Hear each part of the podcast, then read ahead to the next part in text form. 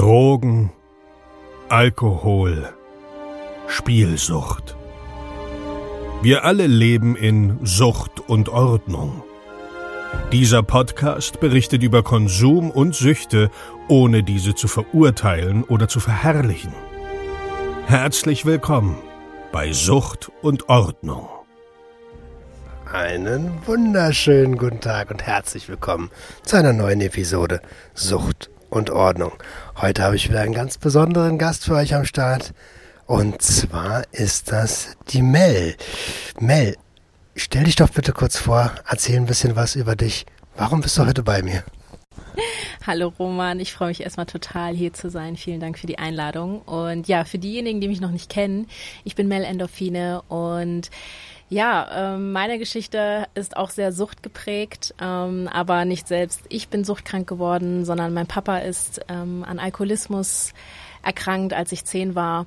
Und ja, ich bin da auch meinen Weg gegangen und arbeite heute als, als Coach und Autorin und ja, und ich begleite Menschen, die ja, in ähnlichen Verhältnissen aufgewachsen sind wie ich, dabei in ein glückliches Leben, in ein unbeschwertes Leben, in Freiheit, weil ich gemerkt habe auf meinem eigenen Weg, dass das absolut möglich ist, dass man sich nicht von seiner Kindheit bestimmen lassen muss, sondern wirklich sich ein Leben in Glück und Freude kreieren kann, so wie man sich das wünscht.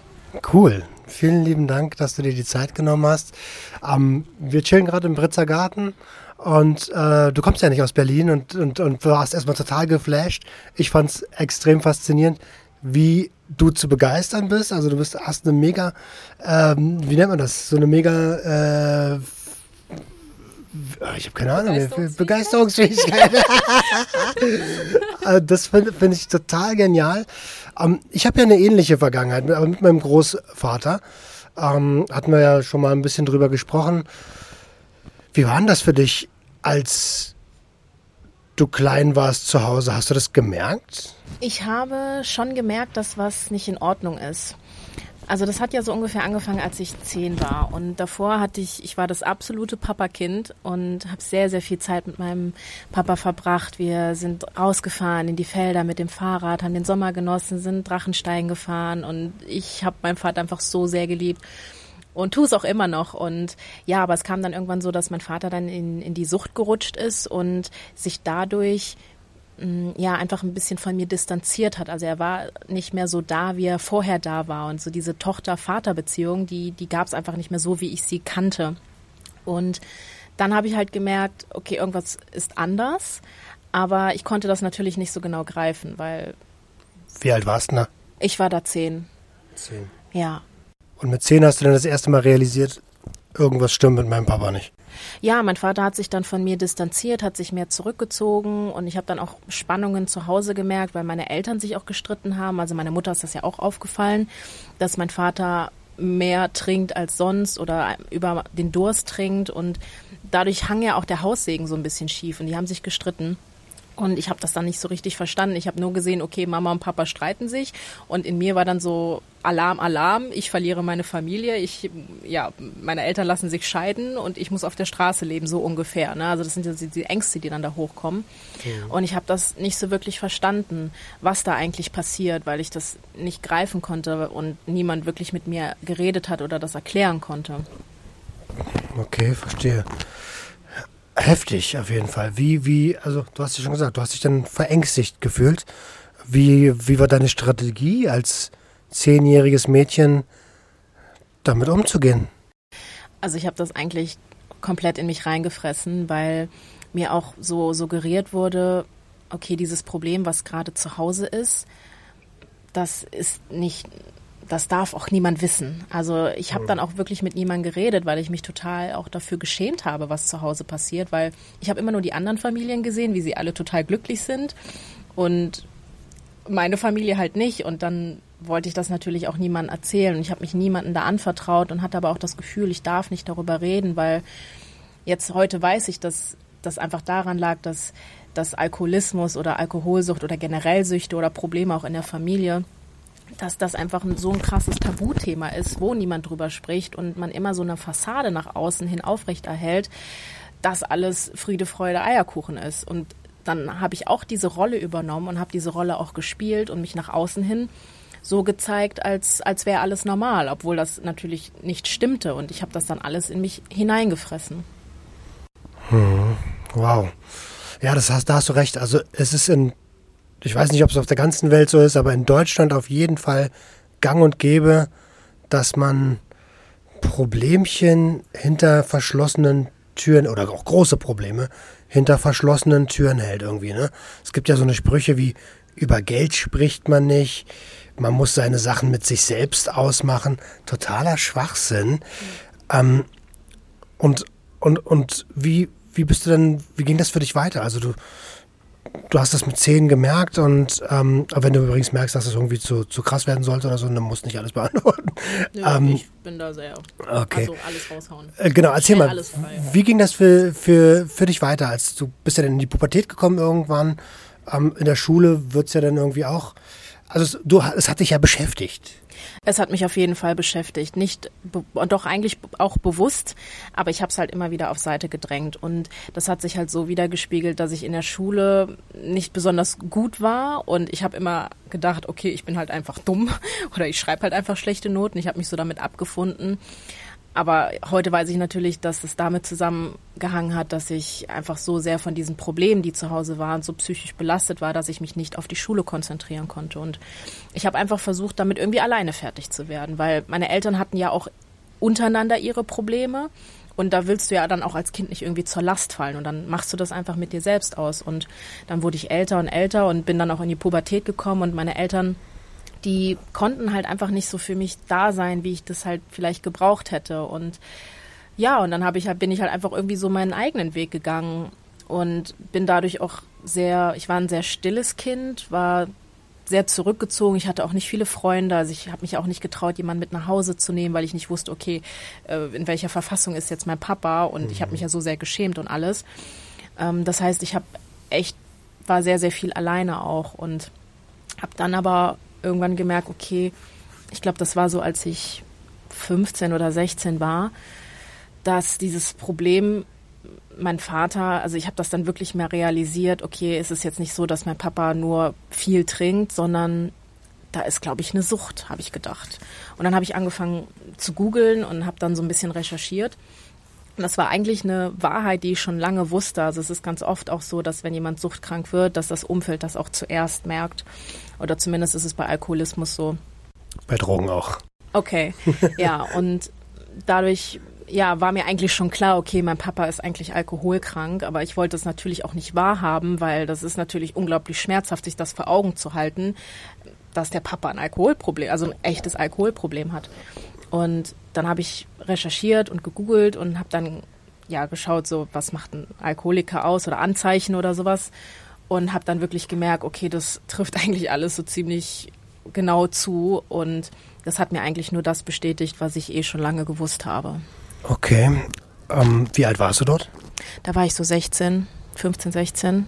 Okay, also das heißt mit 15, 16 hast du dann wahrscheinlich auch versucht, dann irgendwann Verantwortung zu übernehmen. Ne? Also ich denke, dass ähm, gerade wenn man eine Vermutung hat, die sich dann bestätigt eventuell, dass man dann ja versucht auch sein Papa da rausholen zu wollen, oder?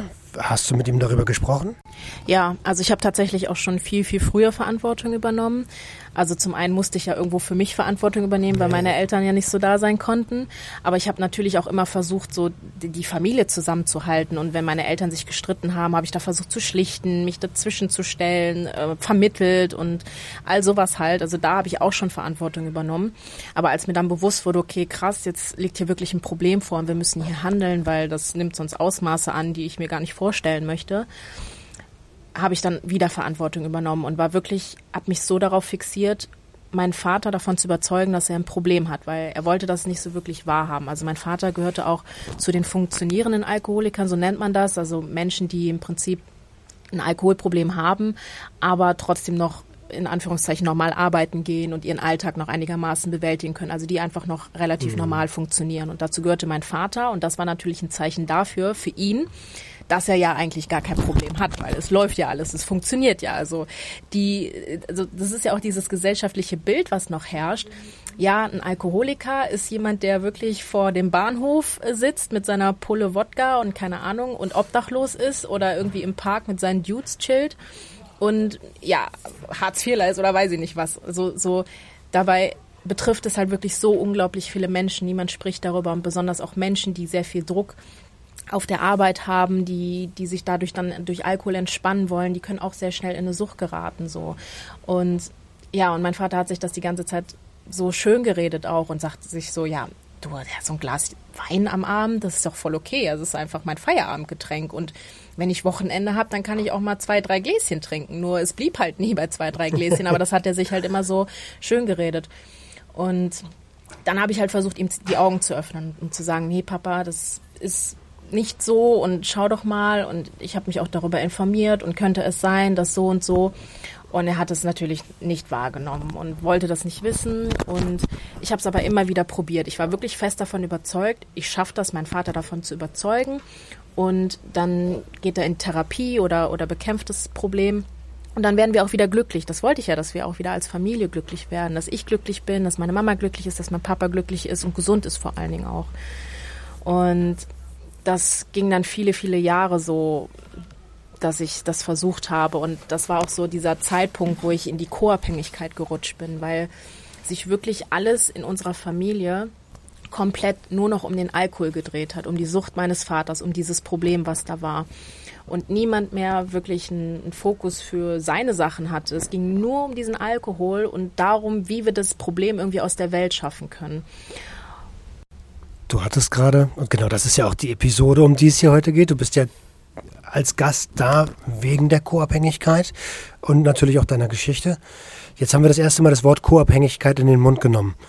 Ähm, für viele Leute da draußen, die sich in der Co-Abhängigkeit befinden, die wissen das vielleicht gar nicht. Ähm, und du hast gerade was ganz Interessantes angesprochen. Diese ganzen Familienstreitigkeiten, die man hat, die oft dadurch entstehen, dass man schlichten möchte zwischen den Parteien, die sich gerade wieder gestritten haben, weil der eine vielleicht was getrunken hat und der andere das nicht versteht.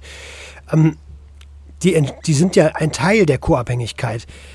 Gibt es da eine Definition für oder wie würdest du Co-Abhängigkeit beschreiben? Ja, das ist ein Thema, womit ich mich jetzt mittlerweile seit über fünf Jahren beschäftige. Und am Anfang bin ich halt, als ich auf diesen Begriff gekommen bin, war das für mich ganz klar, dass ich davon betroffen bin, weil so ist dieser Begriff auch im Prinzip entstanden. Ähm, ein anderes Wort ist auch Co-Alkoholismus, also das waren halt so diese Ursprünge von Co-Abhängigkeit, dass eben jemand suchtkrank war oder alkoholkrank war und die Betroffenen wurden dann co-abhängig. Das heißt, die waren von der Sucht mit betroffen, ohne dass sie selbst wirklich süchtig waren, haben sich aber dadurch, dass sie versucht haben, jemanden zu retten und sich komplett auf diese, auf diese Sucht fokussiert haben, sind sie auch in eine gewisse Abhängigkeit gekommen und haben den Fokus für ihr eigenes Leben verloren. Und das ist eine grobe Beschreibung, aber das ist im Prinzip das, mm, was Co-Abhängigkeit ausmacht, dass du den Fokus für dich und dein eigenes Leben verlierst und sich dein Leben oder dein Fokus um das Leben eines anderen dreht. Und das kann im, im Suchtkontext sein, also wie es jetzt bei mir in der Familie war.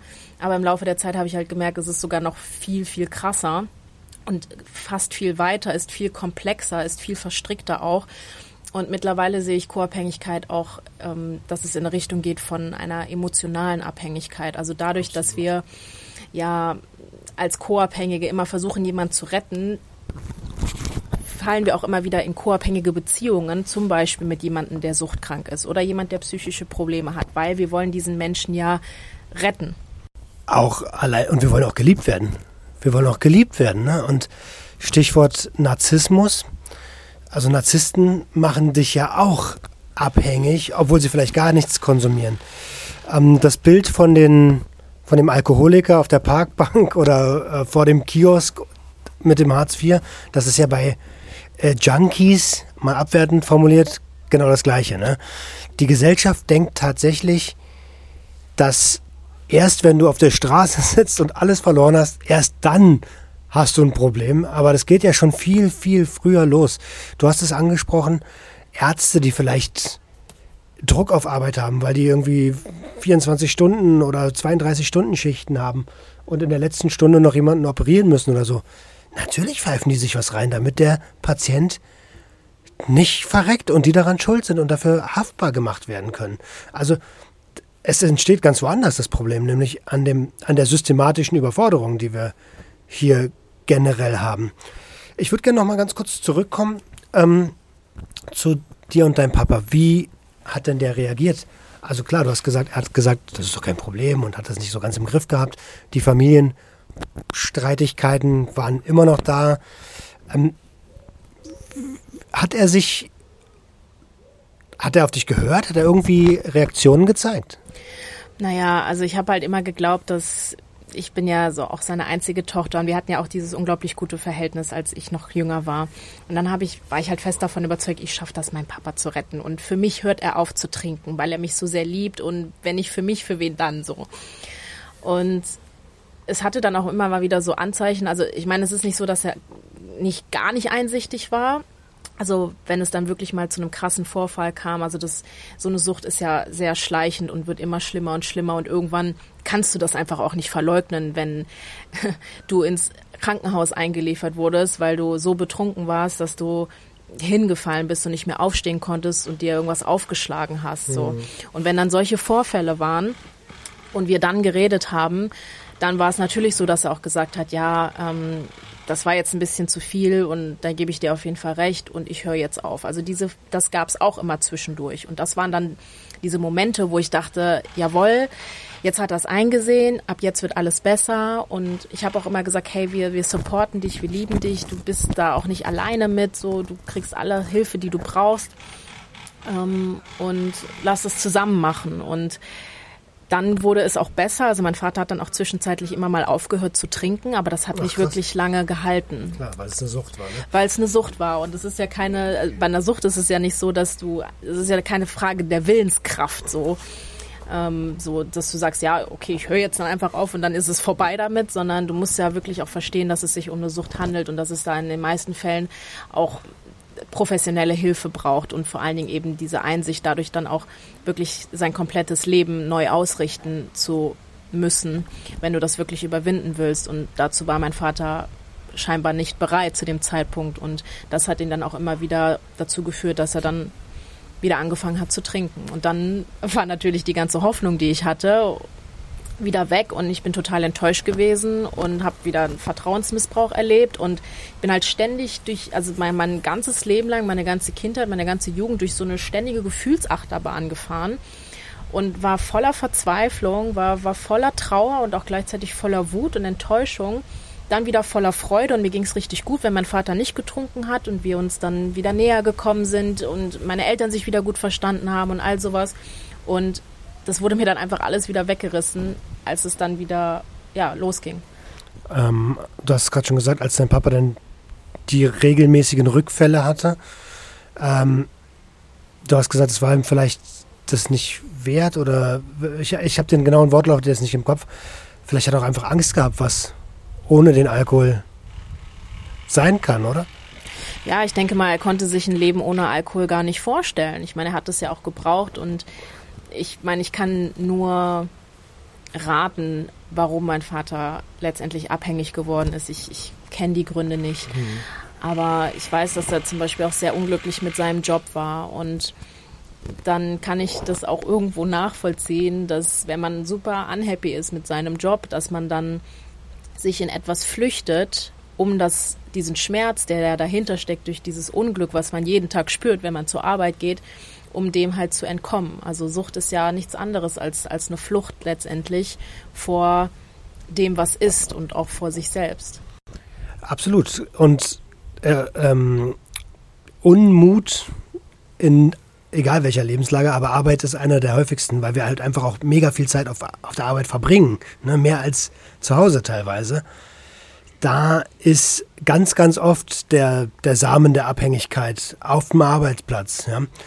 Ähm, wie, ähm, wie, wie darf ich mir das denn vorstellen, wenn bei euch Action war zu Hause? Klar, du hast gesagt, du warst krass enttäuscht. Hast du zu der Zeit Liebe gespürt? Nee, also wenn es dann, wenn mein Vater dann wieder rückfällig geworden ist, war da unglaublich viel Hass und Wut und, und das, das hat mich total überwältigt wieder, weil ich dachte, ey, wir haben es jetzt halt geschafft und dann fängt er halt wieder an und ich habe es nicht verstanden, wieso auch. Also ich habe ja dann auch immer wieder dieses Gefühl bekommen, okay, das, was ich getan habe, war gar nicht gut genug, weil sonst hätte er ja, wäre er da trocken geblieben sozusagen. Also ich habe das dann das natürlich auch auf mich äh, bezogen und habe mir selber die Schuld dafür gegeben, dass mein Vater jetzt wieder angefangen hat zu trinken. Und auch als ich dann noch kleiner war, habe ich mir auch damals die Schuld gegeben, dass mein Vater überhaupt angefangen hat zu trinken, weil ich dachte ja, mein Papa ist glücklich und auf einmal halt eben nicht. Und wenn du klein bist, du, du gibst dir als Kind einfach selbst die Schuld dafür. Und das ist so dieses Gefühl, was ich die ganze Zeit mit mir rumgeschleppt habe und deswegen ihn ja auch immer wieder versucht habe zu retten. Und als mir das nicht gelingen wollte, war ich zum einen, einen sauer auf ihn, aber natürlich auch total sauer auf mich selbst. Also es war, es haben sich wirklich, als ich dann auch älter wurde, so in den Zwanzigern, da haben sich so krasse Hassgefühle entwickelt. Ich, also wirklich, ich war in so einem Groll, dass ich einfach keinen Bock mehr hatte. Gegenüber ihm oder gegenüber dir? Beides tatsächlich. Also das hauptsächlich gegen ihn natürlich. Also es war so eine Phase, wo ich dann auch ein paar Jahre nicht mit ihm geredet habe, wo ich gesagt habe, weißt du was, wenn du jetzt nicht aufhören willst und weiter trinken willst und dich kaputt machen willst und die Familie kaputt machen willst, dann mach das. Mach du dein Ding, ich mache jetzt mein Ding. Das war so kurz nach dem Abi, wo ich dann auch ausgezogen bin zum Studium in eine andere Stadt, wo ich gesagt habe, weißt du was, fick dich einfach so, wirklich fick dich ich mache jetzt mein Ding, ich lebe jetzt mein Leben und wenn du meinst, du musst es machen, mach es.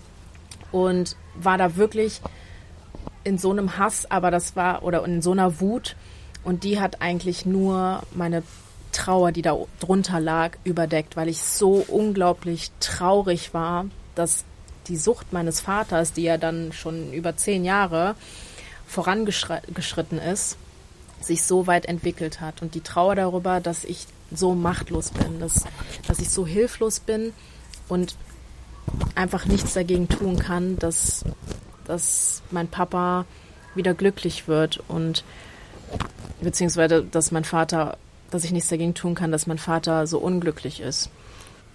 Ich möchte mal, also in mir passiert natürlich auch, wenn wir reden, eine ganze Menge gerade, weil ich komme ja auch aus einer sehr, sehr suchtbelasteten Familie äh, dir ganz, ganz großen Respekt aussprechen, dass du selber nicht in eine Abhängigkeit gerutscht bist, weil der Schritt von es ist ja ganz normal, dass zu Hause getrunken wird, zu ich trinke selber, der ist super klein. Und ich bin den gegangen. Ne? Ja. Ich bin den gegangen, weil es war dann für mich wieder, okay, so sieht Familienleben aus anscheinend.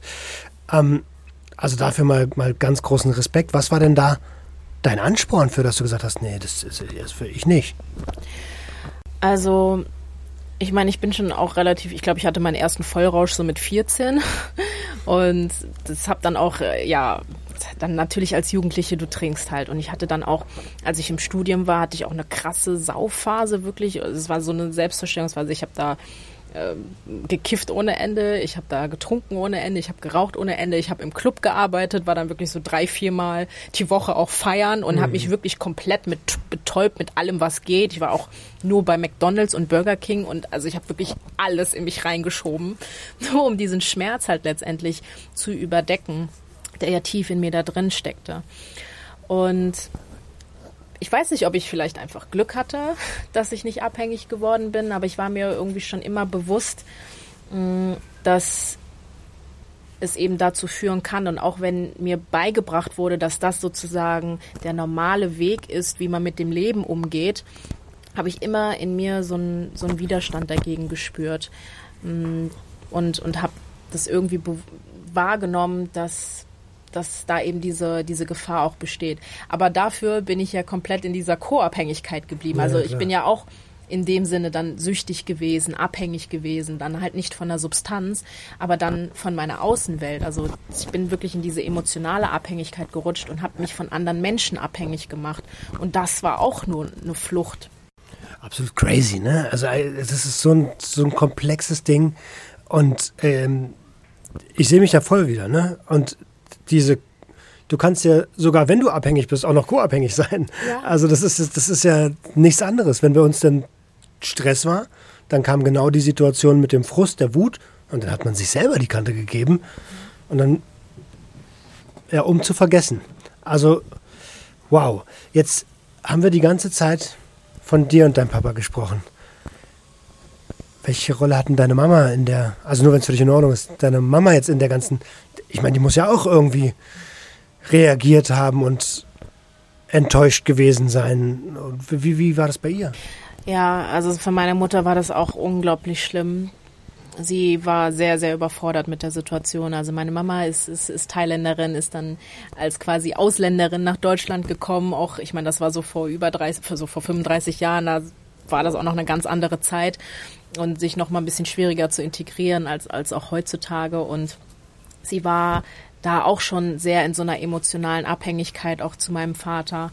Und generell war diese Beziehung eigentlich beruhte schon auf Abhängigkeit. Es war jetzt keine bedingungslose Liebe, mhm. wie man sich das eigentlich vorstellt in der Beziehung oder wie es sein sollte in der Beziehung, die da geherrscht hat. Ähm, die waren beide voneinander abhängig und, und klar, meine Mutter, ich meine, das ist ja auch nochmal eine ganz andere Generation. So, wenn du heiratest, dann bleibst du halt zusammen bis an dein Lebensende und dann, dann gehst du halt auch jedes, jede Krise durch und du, du, du hältst halt zu deinem Mann so, ne? Und, und so ist sie aufgewachsen und, und deswegen war es für sie auch so unvorstellbar, meinen Vater irgendwie zu verlassen. Also sie hat da wirklich mit gestruggelt und hat da auch wirklich immer versucht, also auch alles, alle möglichen Techniken probiert, ne? von wütend bis also ich verlasse dich und ich kann so nicht mit dir zusammenleben und ich gehe zurück nach Thailand und ich lasse mich scheiden. Bis hin zu, bitte hör doch auf und tu das für unsere Familie und äh, deine Tochter und, und denk doch bitte auch an mich und, und an alles. Und also Dinge halt. Aber das hat halt nicht wirklich was gebracht. Und dadurch, dass ja auch nie wirklich über dieses Problem geredet wurde und auch wir uns gar nicht bewusst waren, dass es sich hier wirklich um eine Krankheit handelt, wo auch die ganze Familie drin steckt, dass das Alkoholismus eine Familienkrankheit ist, war da war sie einfach nur total überfordert und hat versucht das Beste draus zu machen und war natürlich auch komplett in der Co-Abhängigkeit, weil sie hat diese 20 Jahre denen wir damit konfrontiert worden sind, mit dieser Alkoholabhängigkeit, hat sich ihr Leben komplett darum gedreht. Nur darum. Und sie ist daran auch wirklich, bis, bis, bis meine Familie dann auch auseinandergebrochen ist, ist sie da psychisch komplett dran kaputt gegangen. Also das war, die war wirklich kurz vorm Ende, als es ähm, auseinanderging, also wo mein Vater dann sozusagen so sein sein Endstadium erreicht hat sozusagen, wo dann er seinen Job verloren hat, wo er seine äh, seinen Führerschein verloren hat, dann Korsakow-Syndrom diagnostiziert wurde und er dann auch im Krankenhaus war. Korsakow, äh, was ist das?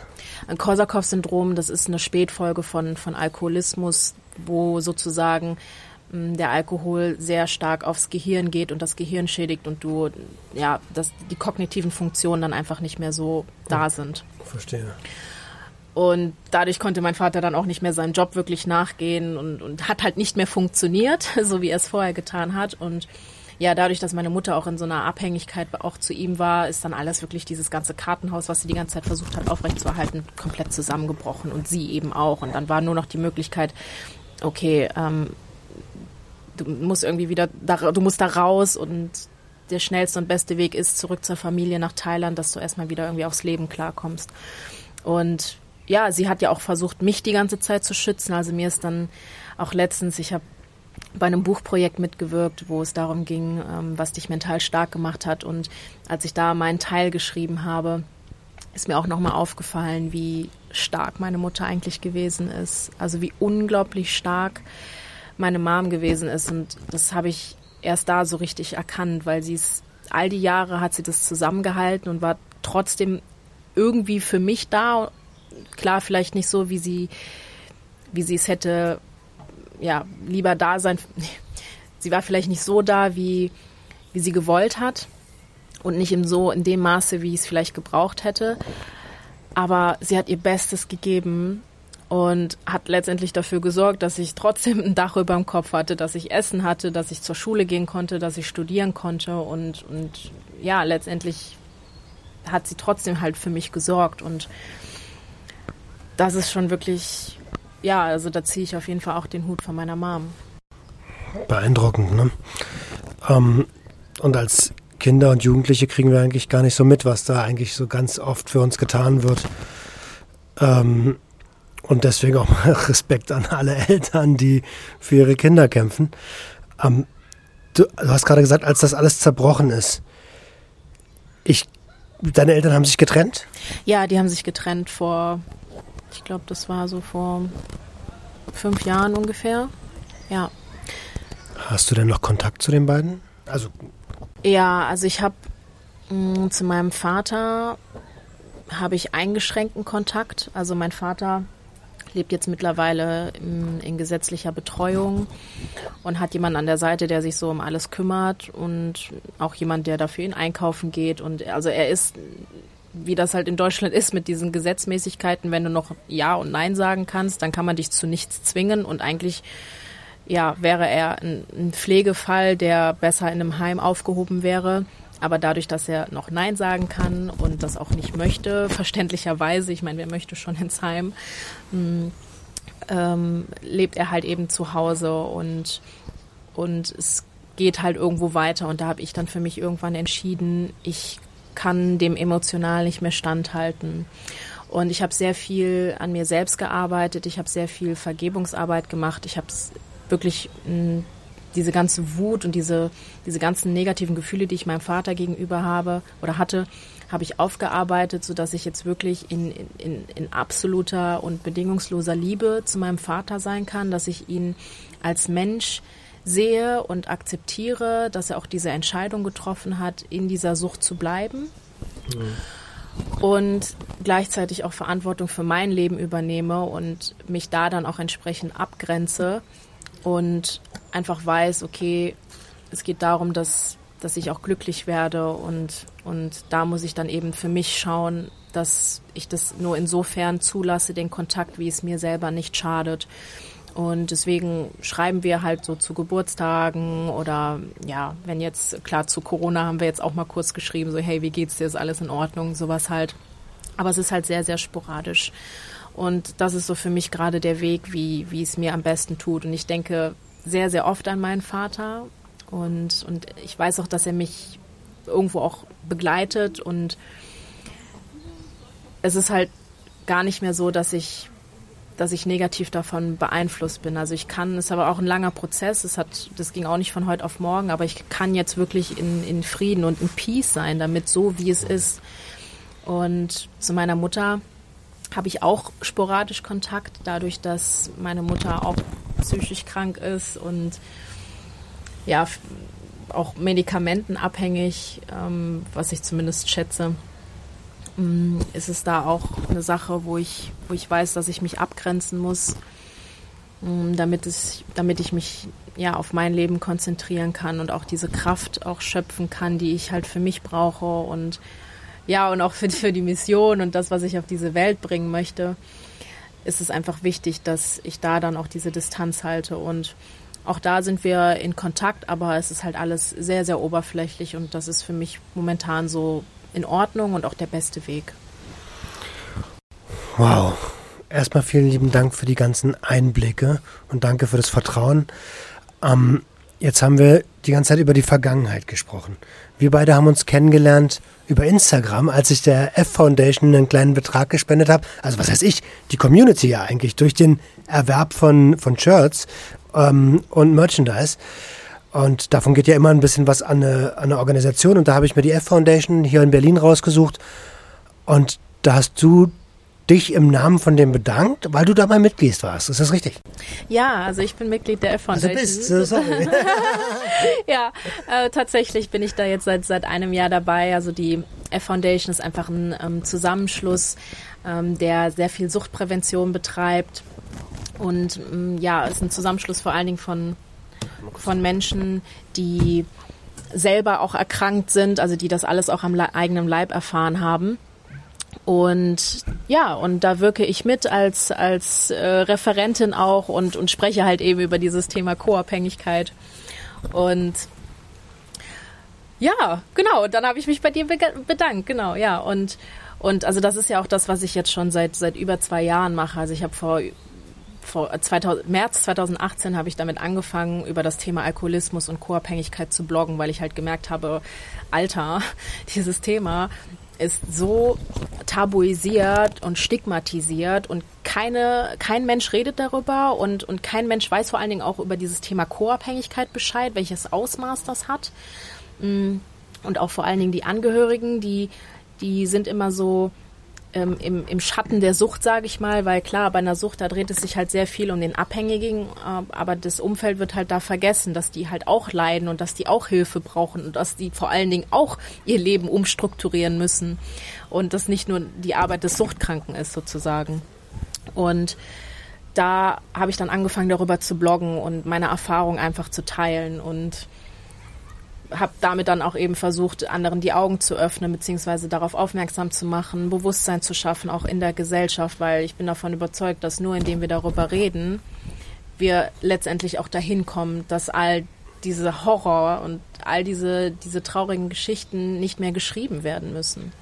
Und genau deswegen feiere ich dich und dein Projekt, weil es eigentlich genau das gleiche ist, was ich mache und will genau den gleichen Weg gehen. Deswegen ist das total cool. Du wolltest doch wissen, warum wir hier zusammen sitzen. Jetzt hast du die Antwort. Sauber. Ähm, wenn ich jetzt gar keine Ahnung habe, wie du hast einen Blog, äh, wo finde ich den denn? Ja, also mein äh, Blog, der heißt kosucht-frei.de, also Kosucht als Abkürzung von Co-Abhängigkeit. Und ja, ich bin natürlich auch auf Instagram, ich bin auf Facebook und man findet mich eigentlich äh, relativ äh, schnell. Und ja, ich habe auch eine, eine Facebook-Gruppe vor allen Dingen auch, wo, wo ganz viele Menschen, die mm, ja eben so ähnlich aufgewachsen sind, also einfach in einer dysfunktionalen Familie, wo es wo es um Sucht ging oder wo es auch um, um Depressionen ging oder andere psychische Probleme, wo einfach alle Menschen zusammenkommen und sich auch austauschen, wo ja einfach dir ein Zuhause oder das möchte ich zumindest dir einfach da ein Zuhause geben, dass du dich nicht alleine fühlst, sondern dass du dich verstanden und gesehen fühlst von Menschen, die einfach auch das Gleiche erlebt haben, weil es betrifft wirklich so, so viele. Und trotzdem haben wir immer das Gefühl, dass wir alleine mit sind mit diesem Problem und das ist nicht so. Und genau dafür ist auch diese Community da, dafür ist auch der Blog da, damit du dich da vielleicht wiederfinden kannst, ein bisschen Trost finden kannst, vor allen Dingen auch Kraft und Mut schöpfen kannst, deinen Weg zu gehen aus der Co-Abhängigkeit heraus und dir auch ja einfach den Mut findest, dir, dir ehrlich auch anzuschauen, was ist in der Kindheit passiert, dass du deine Vergangenheit auch annimmst, so wie sie ist und auch verstehst, wie das sich auf dein jetziges Leben auch auswirkt. Weil nur wenn du das verstehst und diese Wunden und Verletzungen, die da in der Kindheit entstanden sind, in dir heilst, kannst du letztendlich ein glückliches Leben führen. Und ja, und das, davon bin ich überzeugt und diesen Weg bin ich gegangen und ich bin einfach auch so dankbar, dass ich diesen Weg gehen durfte, dass ich dieses Bewusstsein für mich erlangt habe und deswegen möchte ich das auch für jeden Menschen, weil ich habe jahrelang habe ich immer gedacht, es ist ich habe halt einfach Pech im Leben. Ich gehöre halt einfach nicht zur glücklichen Sorte Mensch. Ist halt so. Aber nein, es ist nicht so. Wir sind der Schöpfer unseres Lebens. Wir können uns alles kreieren und wenn wir wirklich glücklich werden wollen, dann ist es absolut möglich. Man kann sich auf den Weg machen, man kann da Verantwortung für übernehmen, für sein Glück, für sein Leben. Und ich weiß, dass es funktioniert und vor allen Dingen weiß ich, wenn ich das geschafft habe, schafft das jeder andere Mensch auch. Und genau deswegen mache ich das, was ich tue und das ist das, was mich unglaublich erfüllt und was, was mein Herz bereichert. Das ist das, warum ich hier bin. Mittlerweile weiß ich das und deswegen werde ich da auch niemals mit aufhören. Der ZDE, ne? der Zweck der Existenz. So ist es. Ja. Mega gut. Äh, dafür, nur, dafür kann ich mich auch im Namen meiner Community, weil die werden das ja hören und die werden das hundertprozentig feiern, ähm, nur bedanken. Äh, äh, krass, also echt, echt schön, wie ähm, ich werde auch alle die Profile verlinken, ne? das ist ja klar.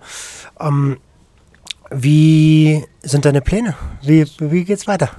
Ja, wie geht's weiter? Also meine Mission ist wirklich, ich, ich will es schaffen, dass dieses Thema Alkoholismus oder auch Suchtkrankheiten im Allgemeinen, dass das endlich kein Tabuthema mehr ist, sondern dass da ganz offen und ehrlich drüber gesprochen wird und dass das vor allen Dingen irgendwann gar nicht mehr so Thema sein muss, dass sowas gar nicht mehr zustande kommt, damit wir wirklich auch gar nicht mehr davon heilen müssen. Und daran glaube ich ganz fest, dass das möglich ist. Das werde ich nicht alleine schaffen. Deswegen brauche ich so coole Leute wie dich an meiner Seite, weil gemeinsam kriegen wir das auf jeden Fall hin. Und, und das ist auf jeden Fall so meine Mission, dafür stehe ich, dafür mache ich all das, dafür rede ich auch darüber, weil das ist der einzige Weg. Und ja, wie geht's für mich weiter? Also ich, ich werde jetzt, jetzt ab 1. Juli werde ich unglaublich tolle Menschen ähm, begleiten, zehn Wochen lang und mit denen gemeinsam auf eine Reise gehen, wirklich das, diese inneren Verletzungen zu heilen,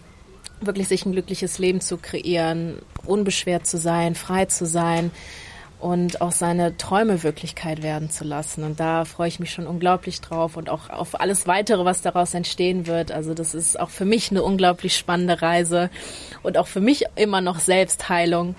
Und ich finde es einfach so schön, dass ich mittlerweile Menschen an der Seite habe, ähm, mit denen ich diesen Weg auch gemeinsam gehen kann, weil das ist das, was ich mir damals schon für mich gewünscht hätte, wo ich mich so alleine gefühlt habe und jetzt einfach für andere kreieren kann. Und das ist einfach so unfassbar schön und es erfüllt mich. Und deswegen bin ich auch so dankbar, dass ich diese Arbeit machen darf, dass ich auch dieses Vertrauen von den Menschen habe, weil das ist letztendlich das, was ich mir wirklich für jeden Menschen wünsche, dass er glücklich wird.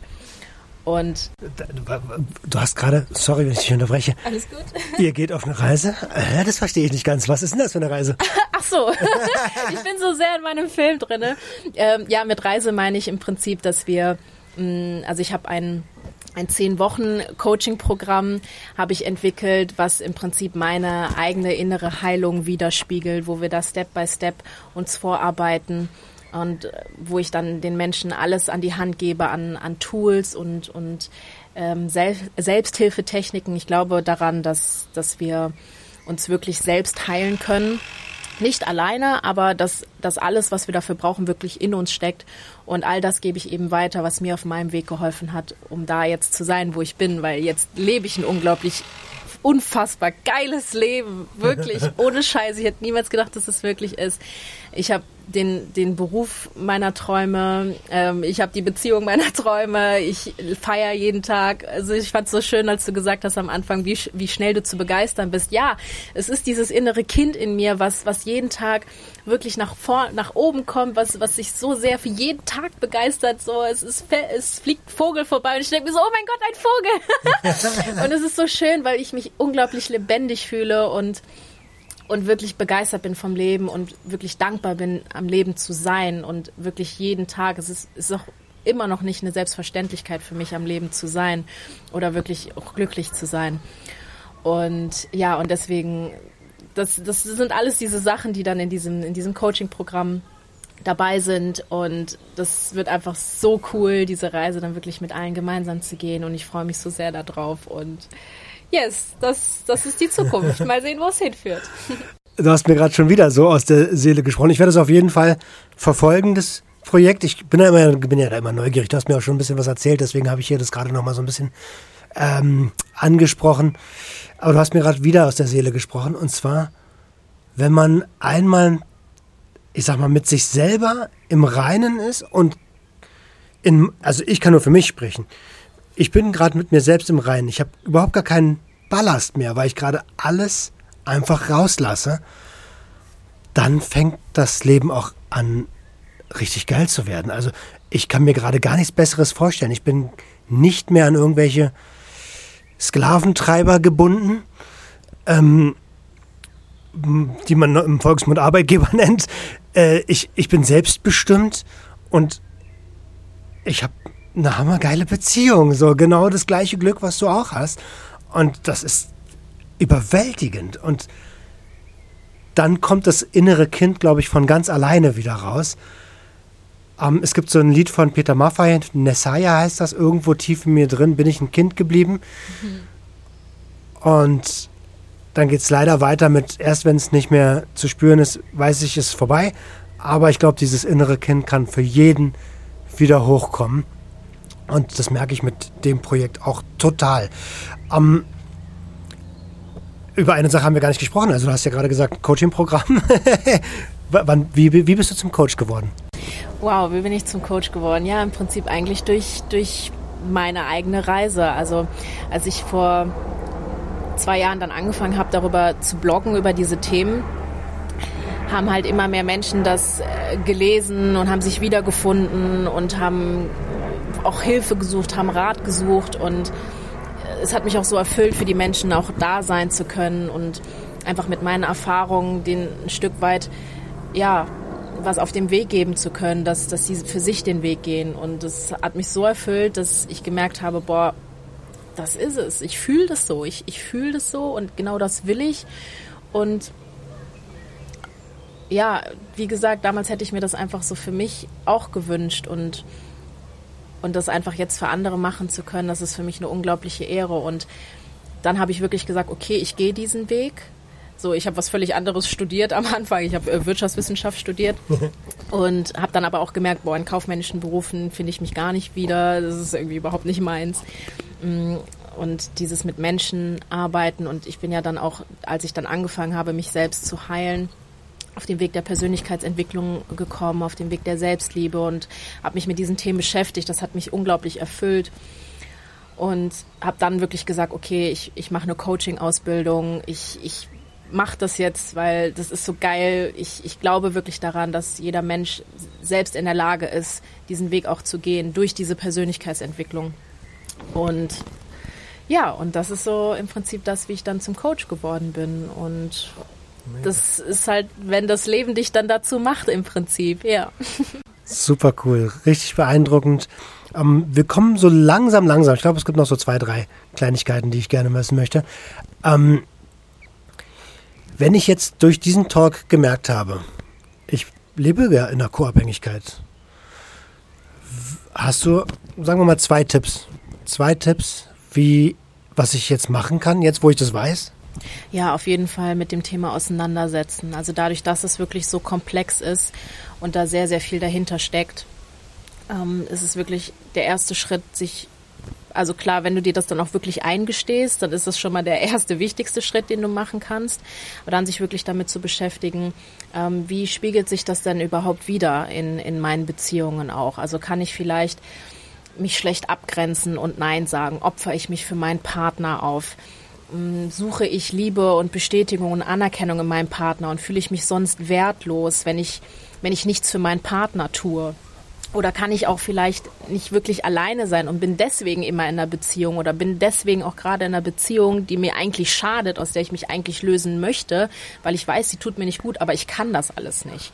Das sind halt eben alles so, so Zeichen dafür, dass du Co-Abhängigkeit, äh, dass du co-abhängig sein kannst. Und wenn du dich einfach damit beschäftigst und dann auch vor allen Dingen verstehst, wie das auch mit, mit, mit dir und deiner Kindheit und deiner Vergangenheit zusammenhängt, weil das hat alles seinen Ursprung letztendlich in der Kindheit, ähm, dann wirst du merken oder wirst du für dich auch Wege finden, wie du da rauskommst. So, also wirklich damit auseinandersetzen und vor allen Dingen auch eine Entscheidung zu treffen, sich wirklich daraus zu befreien, zu sagen, okay, es ist so, ich bin co-abhängig, aber ich möchte da raus und ich übernehme die Verantwortung dafür. Ich bin nicht das Opfer meiner Umstände, weil ich halt eine schwere Kindheit hatte, bin ich co-abhängig geworden. Nein, sondern wirklich zu sagen, es ist jetzt so, wie es ist und es gibt da einen Weg raus und den gehe ich jetzt. Cool. Und dann sich den ganzen Shit auch mal von der Seele zu reden. Also das ist ja auch mega wichtig, weil Erkenntnis ist natürlich der, der, der, der Grundstein, ähm, aber der Ballast ist ja da. Und ich merke das jetzt erst durch die Therapie, dass nur durchs Reden, das Reden hilft. Und natürlich, du brauchst Leute, denen du vertrauen kannst. Das Problem ist, wir haben eine Gesellschaft, wo einem fast jeder zweite ein Messer in den Rücken stechen will, verbal jetzt gesehen oder äh, metaphorisch gesehen. Ähm, verbal gesehen. metaphorisch gesehen. Ähm, und äh, ja, da, ich kann verstehen, dass die Leute sich nicht öffnen wollen. Ne? Wie ist denn das, wenn du die Möglichkeit hättest, dieses zehnjährige Mädchen nochmal anzurufen? Was würdest du dem mit deinem heutigen Wissen sagen? Ich würde ihr sagen, dass sie unglaublich wundervoll ist und absolut liebenswert, wie sie ist. Und dass sie auch keine Schuld trägt an dem, was da mit Papa oder mit Mama passiert ist oder passiert. Und ich würde ihr Mut zu sprechen und ihr sagen, dass alles so, wie es passiert und all das, was sie erlebt, dass das seinen Grund hat. und dass sie später verstehen wird, warum das alles so passiert ist. Und ihr einfach Mut machen, dass auch wenn es mal Phasen geben wird, wo sie sehr traurig ist, wo sie weint, wo sie vielleicht auch nicht weiter weiß, dass irgendwann am Ende des Tunnels, egal wie dunkel es gerade um sie herum ist, dass da Licht ist und dass sie niemals aufgeben soll, dass sie einfach weitermacht und sie auch nochmal daran erinnern, wie unglaublich stark sie ist und dass sie vor allen Dingen auch nicht alleine ist. Wow. Einfach nur wow. Letztes Ding, das mache ich mit jedem, der bei mir im, im, im Drug Talk ist. Auch wenn es diesmal gar nicht, obwohl doch ein bisschen. Ähm, was möchtest du der Community mit auf den Weg geben? Also, weil das, das, das war jetzt gerade für dich. Was möchtest du der Sucht und Ordnung Community mit auf, auf den Weg geben? Übrigens, äh, der Sucht und Ordnung Family, in die du jetzt natürlich herzlichst gerne aufgenommen bist. Mega süß. Ich freue mich, Teil der Family zu sein. Yay! mein inneres Kind freut sich. Family forever! Also eigentlich unterscheidet sich das gar nicht so viel zu dem, was ich meinem jüngeren Ich mitgeben würde, weil auch jeder in der Family ist unglaublich wundervoll und liebenswert und das Leben ist eben manchmal herausfordernd und manchmal fühlen wir uns ungerecht behandelt vom Leben. Wir wissen nicht, wieso uns die Dinge passieren und wir fragen uns, was wir falsch gemacht haben. Und ich möchte einfach jeden daran erinnern, dass er absolut richtig ist, wie er ist und dass wir alle auf unserem Weg sind und dass wir alle vor allen Dingen auf dieser Welt sind, um das Leben zu erfahren. Und ich glaube fest daran, dass wir auch erst, wenn wir Dunkelheit wirklich gesehen und gespürt und gefühlt haben, dann in der Lage sind, das Licht wahrnehmen zu können und es wirklich wertschätzen zu können. Und egal was es ist, es passiert alles aus einem bestimmten Grund. Und das Leben passiert vor allen Dingen immer für dich. Es ist niemals gegen dich. Das Leben ist immer für dich. Und das ist auch etwas, was mir unglaublich viel Kraft gibt, weil auch ich, auch wenn ich jetzt unglaublich glücklich bin, ich bin trotzdem ein Mensch, der auch immer wieder mal Probleme hat und vor Herausforderungen steht. Aber mir hilft das ungemein zu wissen, dass jede Krise oder jedes Problem, was mir begegnet, eine Chance ist, daran zu wachsen und noch stärker zu werden und noch mehr zu dem Menschen zu werden, der ich bin und der ich auch sein möchte. Und das ist eigentlich das, was ich ja, mir auch für jeden Menschen wünsche. Super. Ähm, echt cool. Also ich hoffe tatsächlich, dass du, der das jetzt hier hört, ähm, das annimmt, weil annehmen ist auch manchmal nicht so einfach. Ähm, und damit sind wir schon am Ende. Ich hoffe, ihr hattet, ihr konntet was mitnehmen. Ich hoffe, du, für dich war es cool. Ähm, so schön, Roman. super gerne, Mel. Danke, dass du da warst. Die letzten Worte gehören dir. Oh, ich weiß auch nicht. Ich bin gerade so überwältigt und voller Liebe, dass ich einfach nur sagen möchte, auch wenn ich euch nicht kenne oder wenn ich dich nicht kenne, fühl dich gedrückt von mir, fühl dich umarmt, ich hab dich lieb. Wunderbar. Ihr Lieben, haut rein, wir sehen uns in den sozialen Medien. Bis bald. Ciao, ciao.